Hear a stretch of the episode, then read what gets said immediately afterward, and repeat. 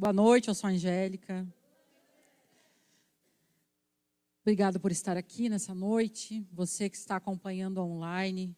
Vamos celebrar juntos essa noite que o Senhor preparou para o retorno das mulheres aqui da Igreja Brasa. Nós ficamos nós ficamos um tempo, né, em função a, pandemia tem deixado essa inconstância nas nossas vidas e graças a Deus passou a bandeira preta, a gente continua se cuidando, mas ainda estamos, parece que com um pouco do freio de mão puxado, né? Essa é a sensação. Mas para adorar a Deus, né, é em qualquer tempo. Então estou muito feliz de ver vocês aqui hoje, essa noite fria, mas com os corações já aquecidos, né? Tão lindo, né? o que o Senhor já fez até aqui, o que o Senhor já ministrou até aqui. Como a Fran falou, a, as gurias falaram, a gente não sabe é, o que passa na vida de cada um, só nós, né? Cada um dentro da sua casa sabe, mas o que é inegável é que nós precisamos do Senhor, né? Por mais, por melhor que esteja a nossa vida, a gente sempre precisa, né? Dessa, da, de estar no centro da vontade dele. E sendo bem transparente com vocês, na umas duas semanas atrás, quando a gente pensou em fazer esse culto, eu já tinha uma palavra pronta no meu coração, que é uma palavra que eu gosto muito, que é a respeito do livro de Joel.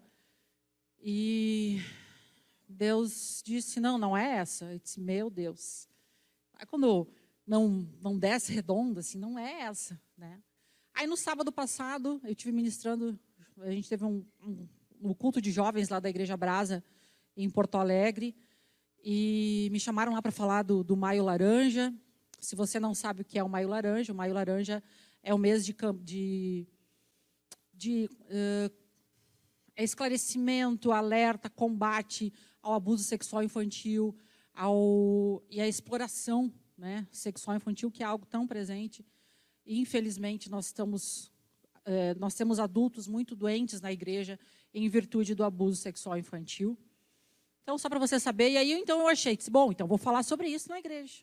Né? Vou falar sobre isso, vou dar o meu testemunho do, né, do, do milagre que o Senhor fez na minha vida. Talvez outras irmãs precisem de, desse testemunho, né? E, e aí, Deus, pensei, assim, por mais que a gente queira fazer as coisas certas, com a motivação certa, às vezes, mesmo assim, a gente tem que questionar, é da sua vontade? É isso que o Senhor quer que eu fale para essas mulheres?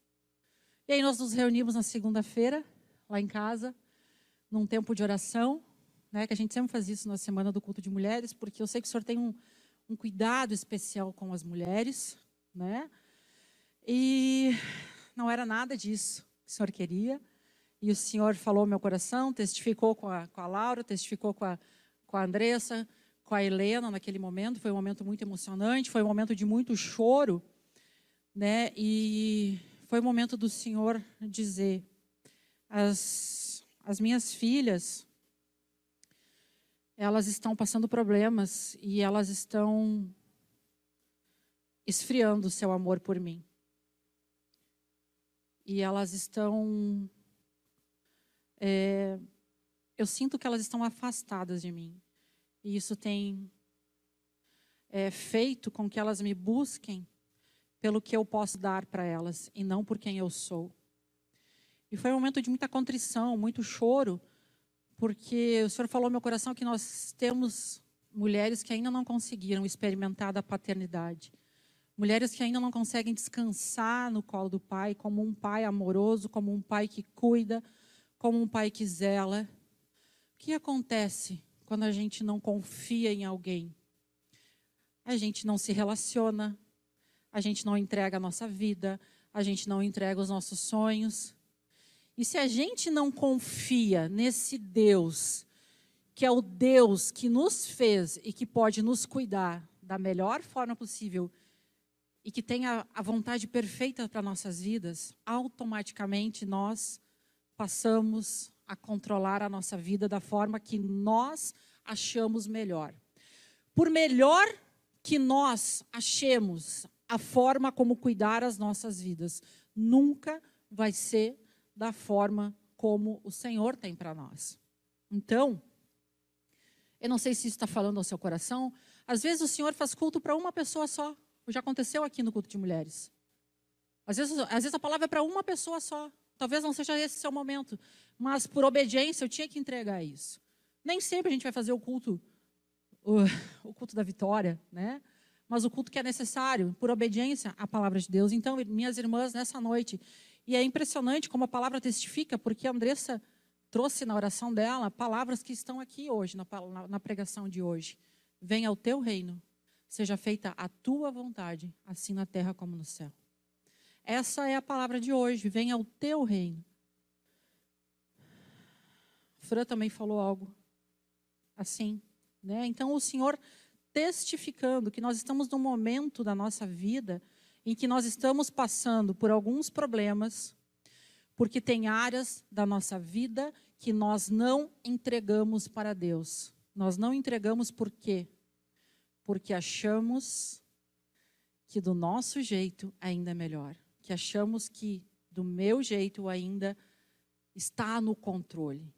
Né? Então, o Senhor hoje quer dar um toque, um batismo de amor, e que você saia daqui hoje transformada pelo entendimento de que somente um bom pai sabe o que é bom para nós. E que a gente pare de confundir a nossa paternidade biológica com a paternidade de Deus. Mulheres têm muito isso. Mulheres têm muito essa confusão de não terem a paternidade biológica resolvida, de terem uma infância difícil, de não conseguirem que sair para a vida para sobreviver. Talvez muitas de vocês aqui não tiveram um pai para amparar, para dirigir, para cuidar, para proteger, ou para dar destino, dizendo: não faça isso, vá por aqui, vá que é mais fácil. Então é extremamente natural essa dificuldade de descansar em Deus. Mas nós vamos despertar hoje para qualquer mentira que esteja na sua cabeça, que traga essa confusão de que Deus não é um pai confiável. Porque só quando a gente entender esse amor dele, a gente começa a confiar.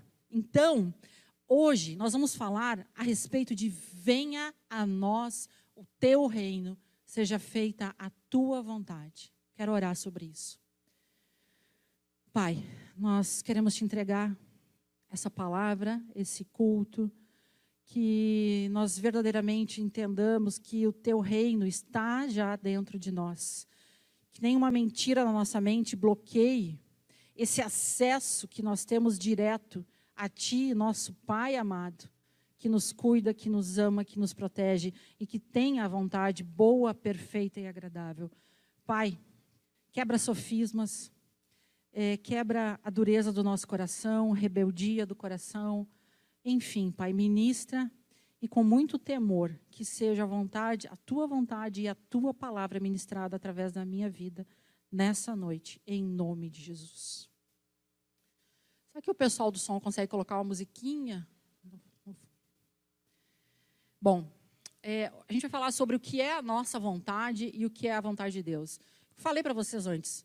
Uh, a minha vontade, então, era pregar sobre o maio laranja. É uma vontade boa, vontade legal, iria edificar a igreja mas não era a vontade de Deus. Então, por, às vezes, boas vontades não quer dizer que sejam a vontade de Deus. Então, assim, nas nossas vidas nós podemos ter vontades, podemos ter vontade, sim. Só que nós precisamos entender, algumas vontades Deus vai consolidar, Deus vai abençoar. Outras vontades da nossa vida, Ele simplesmente vai tirar. Ele vai jogar fora, e pode ser que doa. E Deus não se importa. Um bom pai, alguma, nós que somos mães, quando a gente tem que disciplinar, a gente disciplina, é necessário. Então, um bom pai, ele dá o que os filhos precisam e não o que os filhos querem. E Deus, ele faz a vontade dele acontecer na hora que ele quiser. Quando Deus diz haja, basta uma palavra de Deus para que a sua vontade se cumpra na nossa vida. Quando nós desejamos a vontade de Deus, nós desejamos o reino dele. E quando Jesus vem à terra, Jesus inaugura esse novo reino. É chegado o reino de Deus. Quando Jesus encontra a mulher samaritana e ela pergunta: aonde devemos adorar? No Monte Gerizim? Aonde é? Onde os judeus adoram, onde os samaritanos adoram. E Jesus disse: vai chegar um tempo onde o Pai, onde vocês adorarão em espírito e em verdade. É isso que o Senhor busca. Adoradores que adorem em espírito e em verdade. Ou seja, nós não precisamos mais de um lugar para adorar. Nós, nós que aceitamos Jesus, que fizemos a profissão de fé, já temos o Espírito Santo habitando em nós. Ou seja, então nós já temos o reino de Deus em nós. Então, nós precisamos crer nesse reino e a vontade do Senhor na nossa vida acontece através desse reino, através, dentro de nós. E aí a oração do Pai Nosso. Gente, até quem não é cristão faz a oração do Pai Nosso. É verdade ou não é verdade? Né? É a oração do Pai Nosso, e quando a gente ora e diz assim, ó, Senhor, venha a nós o teu reino agora. Tudo que o Senhor quiser. Olha a profundidade dessa oração. Será que a gente tem feito esse tipo de oração? Ou a gente tem se achegado a Deus para dizer, Senhor, faça a minha vontade. E se o Senhor não fizer a minha vontade, com uma criança mimada, nós que temos filhos, a gente sabe a gente se emburra com Deus. Deus é mal, porque Deus não faz como eu quero, na hora que eu quero, do jeito que eu quero. E a gente se torna crente mimado. A gente quer direcionar a vontade de Deus, a gente faz campanha para que a nossa vontade seja atendida, a gente faz jejum para que a nossa vontade seja atendida. A gente faz propósito para que a nossa vontade seja atendida. O que, que, é isso, gente? Esse é o nosso reino, isso não é o reino de Deus.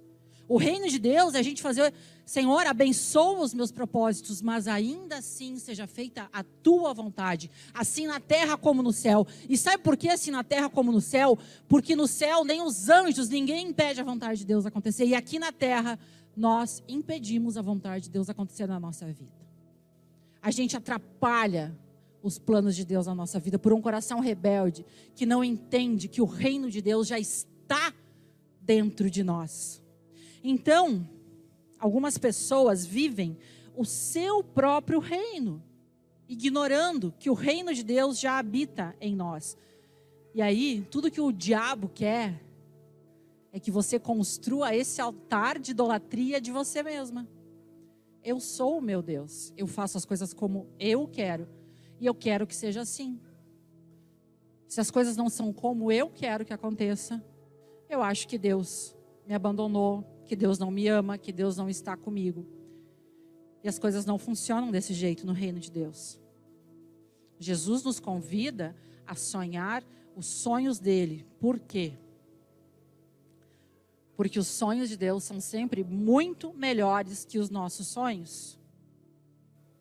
Tem algo Deus está falando com alguma pessoa muito específica aqui a respeito de renúncia. Algo que você vai ter que renunciar e parar de orar em cima disso. Passando a orar, Senhor, qual é a sua vontade? Seja feita a sua vontade no meu casamento, na minha família, na minha vida profissional, no meu ministério. Porque por melhores que sejam os nossos sonhos, os dele são ainda melhor. É muito profundo a gente dizer assim na terra como no céu. Venha o teu reino. Reino tem a ver com governo, tem a ver com domínio, tem a ver então com alguém que comanda todas as coisas e nós temos uma postura de submissão. É diferente. O nosso coração ser inclinado a esse Pai que sabe o que é melhor a todo tempo, a todo momento. Deus tem a liberdade absoluta, absoluta, para dar direção nas nossas vidas. E os problemas que nós temos hoje é por rebeldia do coração de não querer andar alinhado com o que a palavra diz, andar alinhado com o que o reino estabelece. Porque a gente tem dentro das nossas convicções, que o meu jeito ainda é melhor. Não, Senhor, eu não quero perdoar. Não, Senhor, eu não quero. Não quero honrar. A gente falou de honra domingo passado. Eu não quero ser amável. Eu não quero conviver com algumas pessoas. Eu não quero orar. Não quero ler a Bíblia. Mas mesmo assim, eu quero todas as tuas bênçãos para a minha vida. Mas do jeito que eu quero. Minhas irmãs, eu convido vocês hoje a ir pedindo para Deus. Transforma o nosso coração. E eu me incluo nisso junto com vocês. Com muita humildade, sabe? Como a gente precisa estar vigiando o nosso coração rebelde e orgulhoso. Dizendo no nosso coração: o Senhor tem liberdade para mudar todas as coisas. Será que você tem medo? Será que você tem medo de fazer essa oração que diz: Senhor, o Senhor tem liberdade aqui para mudar todas as coisas? O Senhor tem liberdade para mudar todo o meu destino? Me tira lá da advocacia, me bota numa igreja em águas claras.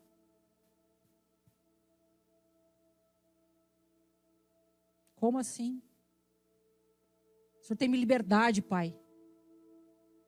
O Senhor tem me liberdade para me levar aonde o Senhor quiser. Eu confio nos teus planos. O que, que impede? O que, que impede a gente de fazer essa oração? Medo. Medo. Alguém de vocês aqui tinha medo quando o pai chegava em casa? Deus ministra isso no meu coração. Sabe que o pai provê, sabe que o pai sustenta a casa, sabe que o pai paga as contas, dá o que precisa, mas intimidade com o pai não tem. Corre para o quarto, se esconde.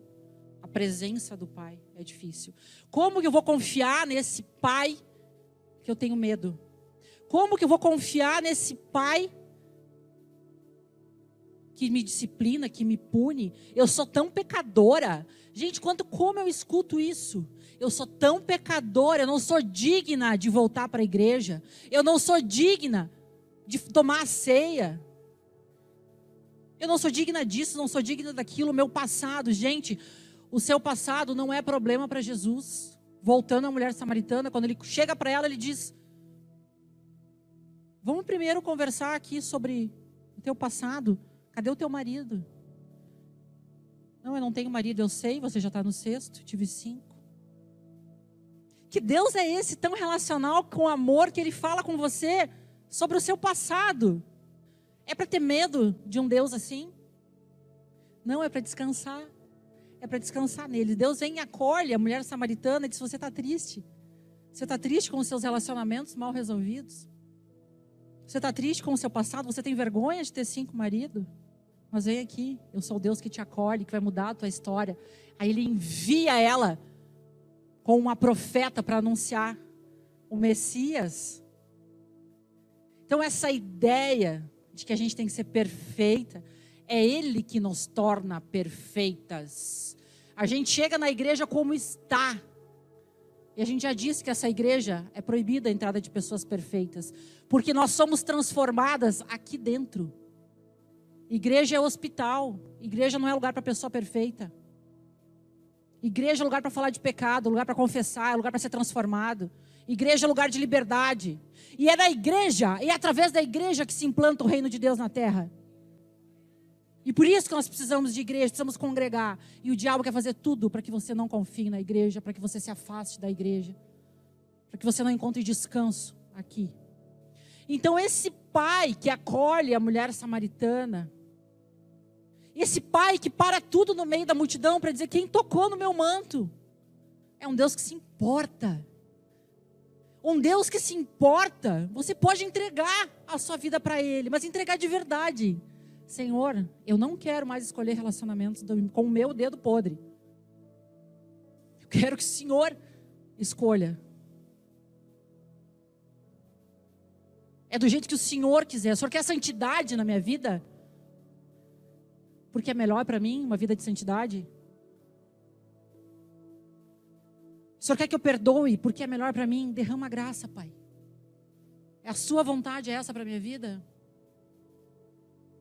A sua vontade que eu seja menos consumista? A sua vontade que eu seja menos rebelde, menos crítica, que eu ame mais, que eu me doe mais? Sim, Deus, não é fácil, mas é Ele que nos capacita. Então nós não precisamos ter medo. Nós não precisamos ter medo de Deus. A igreja é a base do céu aqui na terra. E é nós que fizemos a igreja acontecer. Igreja é prédio, gente. Se vocês não estivessem aqui, não teria culto. Não adianta só o prédio. Culto, se não tivesse aqui, a gente faria lá atrás. Faria na casa de alguém. Igreja é prédio. Igreja onde as pessoas estão reunidas para implantar esse reino de Deus. E a gente se reúne aqui para conhecer a vontade dele. Efésios 5,17 diz assim: Não sejam insensatos, mas procurem compreender qual é a vontade de Deus. O que, que a palavra está dizendo? Que a gente é insensato, que falta sabedoria quando a gente insiste nos nossos próprios caminhos é uma falta de sabedoria, é insensatez querer andar pelas próprias pernas se nós temos Deus para nos guiar. E às vezes, por falta de intimidade com esse Deus, que a gente não entende que ele é relacional, a gente se torna um pouco de cristão supersticioso. Sabe aquelas, vai para a caixinha, aquelas de promessa, ou pega e abre a Bíblia de forma aleatória, assim, bota o dedo para ver o que Deus fala comigo. Às vezes isso funciona simplesmente porque Deus é misericordioso. Mas o sistema não é esse. O sistema para conhecer a vontade de Deus é relacional. Relacional. Para mim foi muito difícil orar chamando Deus de Pai. Paizinho, então. E é muito comum que mulheres que tenham dificuldade com o pai tenham dificuldade de orar para Deus Pai. Se sentem mais à vontade com Jesus, com o Espírito Santo, mas com Deus Pai é diferente, é frio. A gente precisa quebrar isso, em nome de Jesus, porque Deus é amor.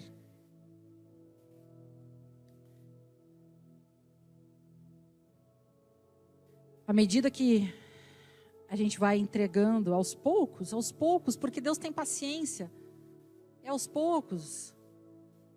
Deus sabe as nossas dificuldades.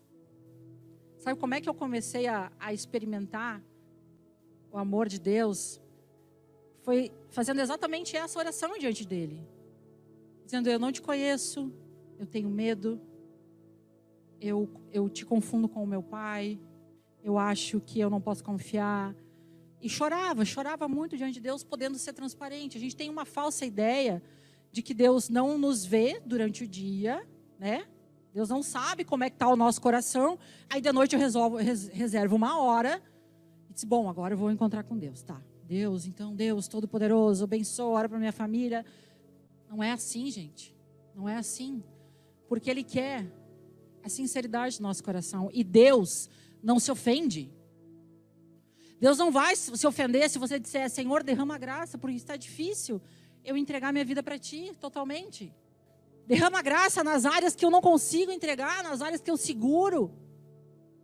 Senhor, eu não consigo confiar. Senhor, me falta fé. Quantas noites eu chorei por incredulidade, pela dor da incredulidade. Chorar diante de Deus, chorar diante de Deus com sinceridade cura a verdade que liberta. A palavra toda é sobre a verdade. Por que que nós não oramos como convém? Porque a gente acha que tem que ter orações perfeitas diante de Deus, quando Deus quer no quarto secreto o nosso coração. Eu não sei como orar. Eu não sei como ter intimidade com Deus. Diga a verdade para Ele. Diga exatamente isso. Senhor, eu estou aqui, mas eu não sei como orar. Eu não confio, eu não me sinto à vontade, eu me sinto, eu acho que o Senhor me abandonou quando eu era pequena, eu acho que aquela que eu não merecia ter tido aquele pai, eu acho. abre o coração e Deus começa a ministrar. Porque Deus quer um coração quebrantado. Então a gente tem que parar de se comportar é, como se fosse difícil descobrir a vontade de Deus para nós, porque não é. Sabe por que, a gente nem deve usar a palavra descobrir? Porque a vontade de Deus para nós não está escondida. A gente tem que usar a palavra conhecer. Eu preciso conhecer a vontade de Deus para mim. Porque eu não preciso descobrir nada, ela não está escondida. Isaías 55 diz: Pois os meus pensamentos não são os seus pensamentos. Jeremias 29 fala lá, quando o povo no cativeiro Deus diz: Sou eu quem sei os planos que tenho para vocês.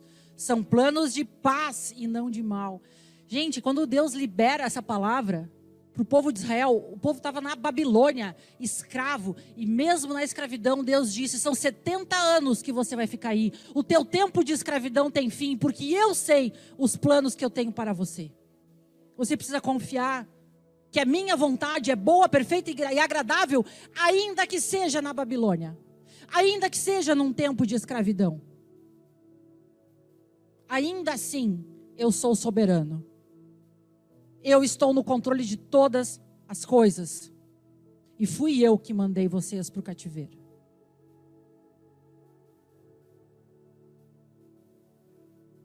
Jó 42, 2. Bem sei que tudo, bem sei que tudo podes, Deus, e que nenhum dos teus planos pode ser frustrado.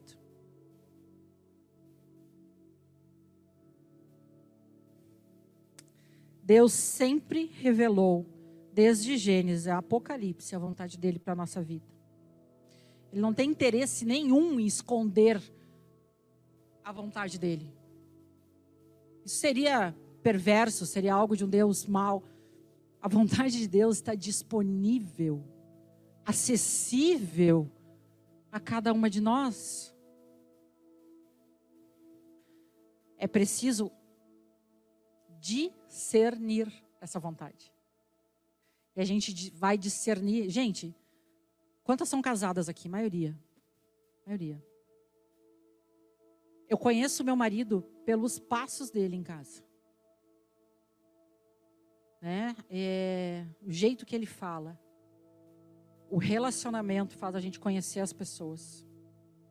As minhas filhas, meus filhos, meu filho. Ah, é tanto filho agora. Então é o relacionamento que faz a gente conhecer. Não é a caixinha de promessa que faz a gente conhecer a, a vontade de Deus. E aí, a gente tem que renunciar a algo que se chama preguiça espiritual. E é uma luta. Separar um tempo com Deus. Eu tenho que criar o meu ritual. Eu boto alguns louvores, tem que ser de madrugada, as crianças estão todas dormindo. Aí eu me sinto à vontade com Deus. Mas, ah, mas está frio. Ah, mas eu oro aqui deitada mesmo. Essas negociações que vêm na mente para nos roubar da presença de Deus. Não é isso que acontece? Ah, depois eu oro. Né? Ah, eu vou orar em pensamento. Né? Eu, né? Então, ah, Senhor, abençoa meus filhos. Amém. Gente, é, à medida da nossa entrega, a gente vai conhecendo a palavra de Deus, ela está disponível. Mas a gente tem que. Qual, de quem é o interesse em ir atrás dessa, dessa verdade? Né? E. Por conta disso, nós vamos começar em breve, se Deus quiser, Deus colocou no nosso coração, um tempo profético aqui na igreja de encontros durante a semana, à noite, para que a gente resgate essa intimidade, algo que flua naturalmente, que a gente é, adore em espírito e em verdade, como o Senhor fala, né? Procuro adoradores que passem o dia inteiro com a cabeça no céu, não só na hora, né, que a gente reserva.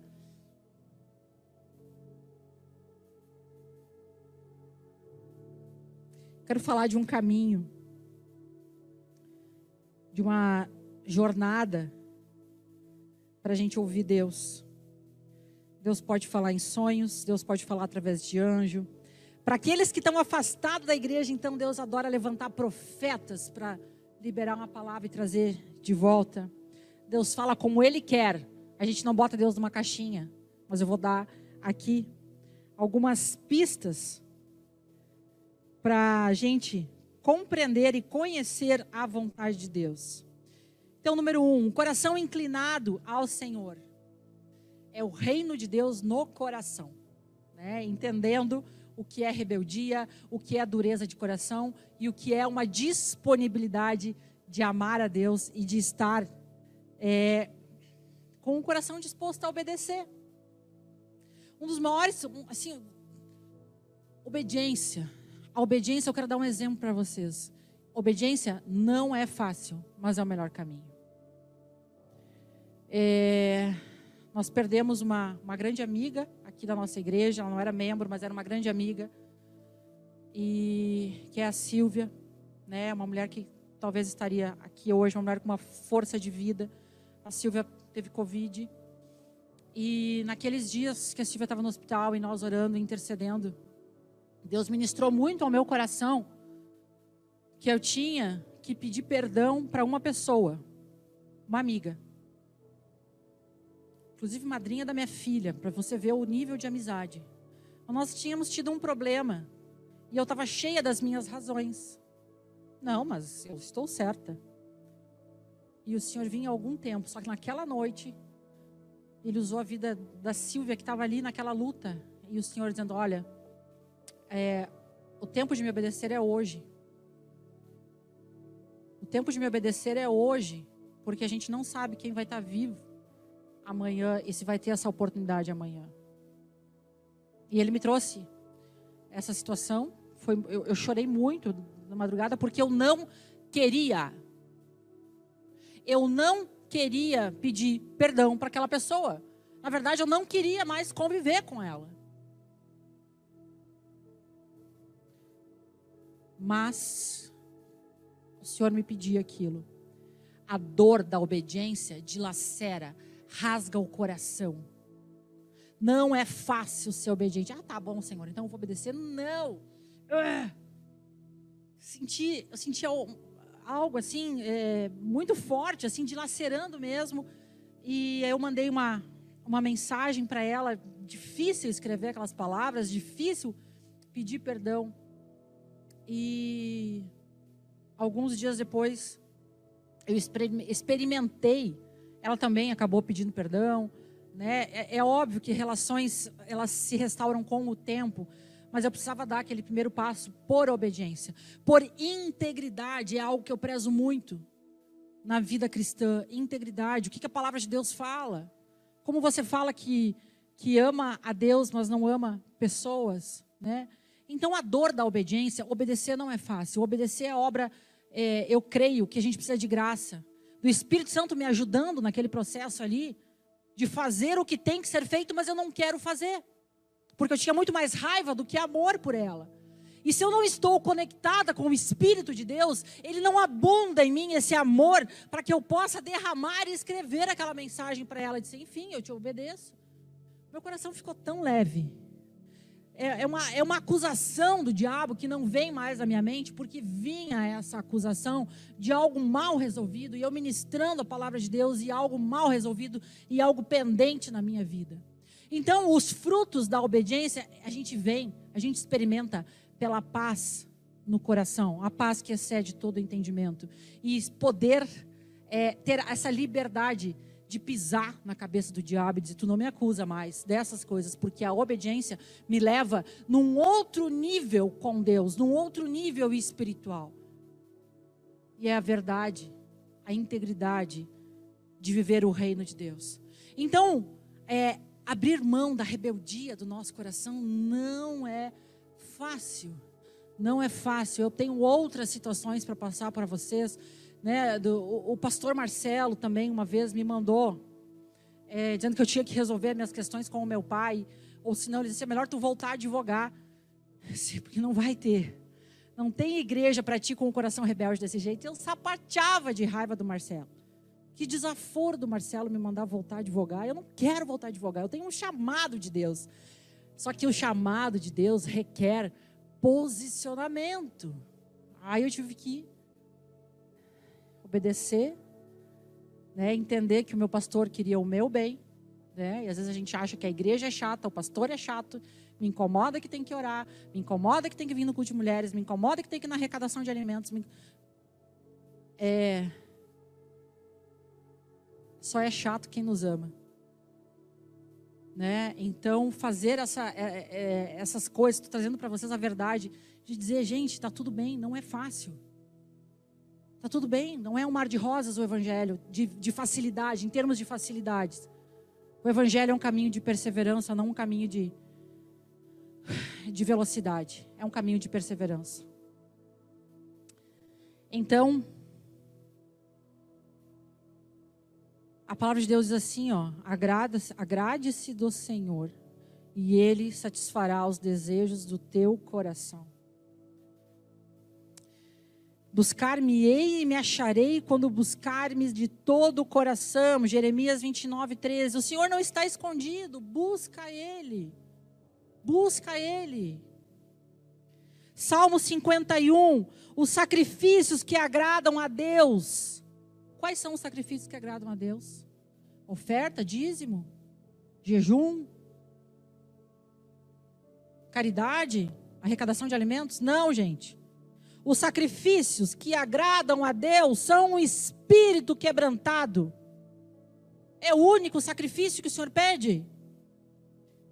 Não adianta a gente orar, fazer algumas coisas bonitas para ficar bonito na, na fita se o coração não está quebrantado diante de Deus. Deus odeia a religiosidade. Os fariseus faziam tudo certo, coração não era quebrantado, tudo certo segundo todos os mandamentos da lei.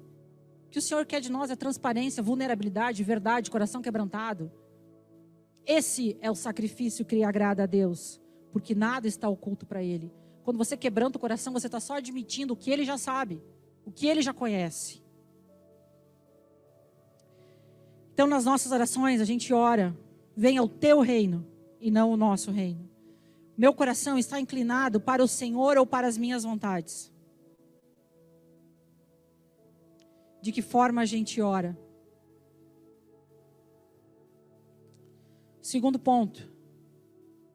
Toda a verdade de Deus para a nossa vida está na Bíblia.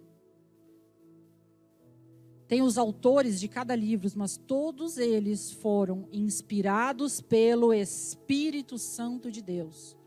Você quer ouvir a voz de Deus? Abra sua Bíblia. É, procure versões mais fáceis. À medida que a gente. É treino, gente. É treino. Começa a ler provérbios. Começa a ler salmos. Depois vai para os evangelhos. Começa pelo evangelho de João. Lê um pouquinho. O Senhor vai falar com você através da sua palavra. Toda a verdade de Deus está na Bíblia. Número 3, como conhecer a, a vontade de Deus? Conselhos sábios. Provérbios 13, 20. Quem anda com sábios será sábio. Bom, é muito delicado falar a respeito de conselhos sábios, porque a gente vai se aconselhar com pessoas que a gente sabe que têm uma vida com Deus, que conhecem a palavra de Deus. Né? Nós estamos vivendo o CJ, que é o nosso grupo de restauração, e a gente fala que no CJ ninguém aconselha ninguém, porque né, a gente tem que ter muito cuidado para não ter a vida guiada por pessoas e ao invés de ter uma vida guiada por Deus. Então, conselhos sábios são conselhos de quem tem fruto de uma vida com Deus. Você quer conselhos para o seu casamento? Você não vai se aconselhar com uma mulher que é infiel no casamento? Né? Você tem, você quer conselhos sobre criação de filhos? Você vai se aconselhar com alguém, né, que tenha filhos com frutos de uma criação centrada na vontade de Deus. Então é assim que a gente cuida dos conselhos. Porque é muito fácil a gente manipular manipular pessoas para que elas digam o que a gente já tem a intenção no coração de fazer. Para depois dizer, ah, o fulano me disse que eu deveria fazer assim. Não, na verdade, eu sempre quis fazer desse jeito e eu me aconselhei com alguém que poderia já é, me fazer seguir um caminho que, na verdade, eu já queria. A gente tem que ter muito cuidado para não se tornar dependente de conselheiros. Tá? É, a nossa igreja, a gente ainda não conseguiu instituir o discipulado com regularidade.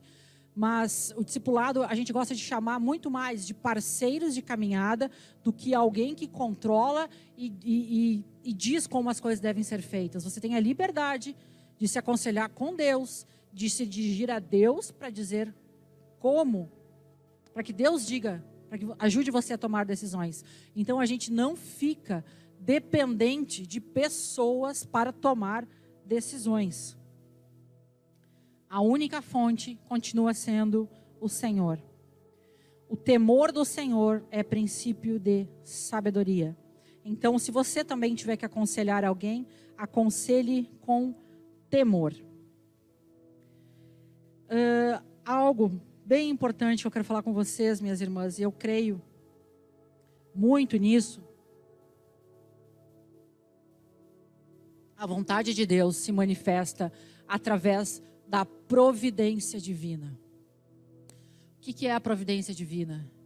É quando os fatos da nossa vida vão convergindo para os caminhos de Deus. Algo que a gente chama de coincidência.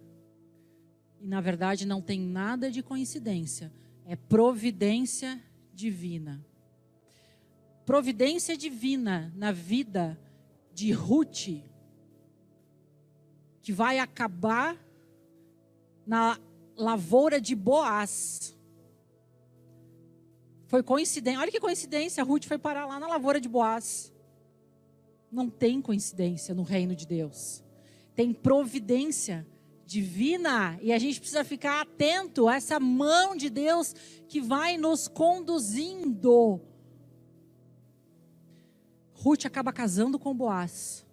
Boaz era filho de Raabe, uma mulher que não era de Israel, era uma prostituta.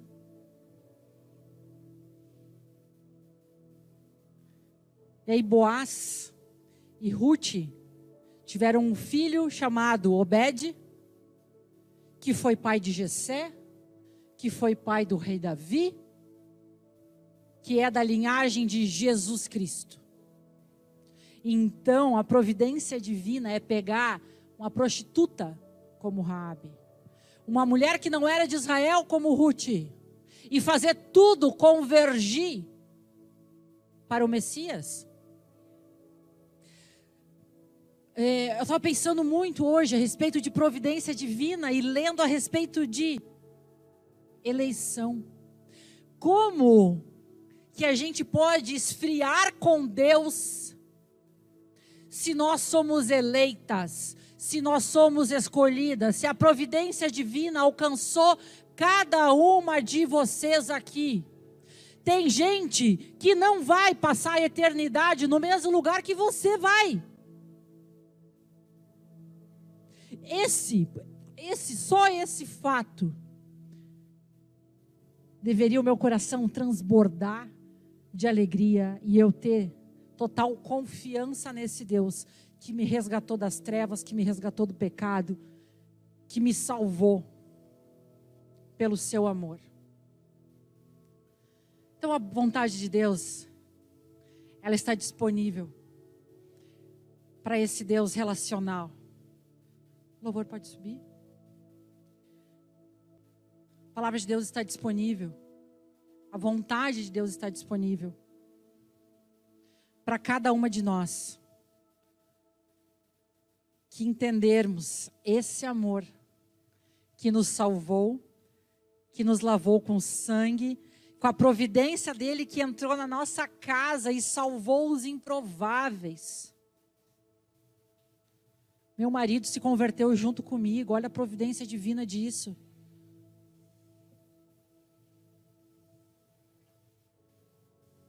Providência divina de você estar tá aqui nesse culto, de você estar tá aqui nessa igreja. A providência divina, onde mais a providência divina está se manifestando como uma vontade na sua vida para que você conheça quais são os planos que Ele tem para você. De que forma o medo tem te impedido de conhecer esse amor que nos amou primeiro.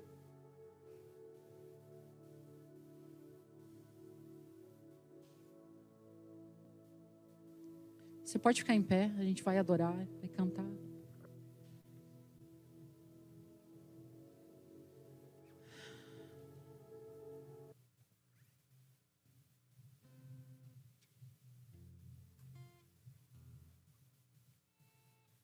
Quero que você feche seus olhos.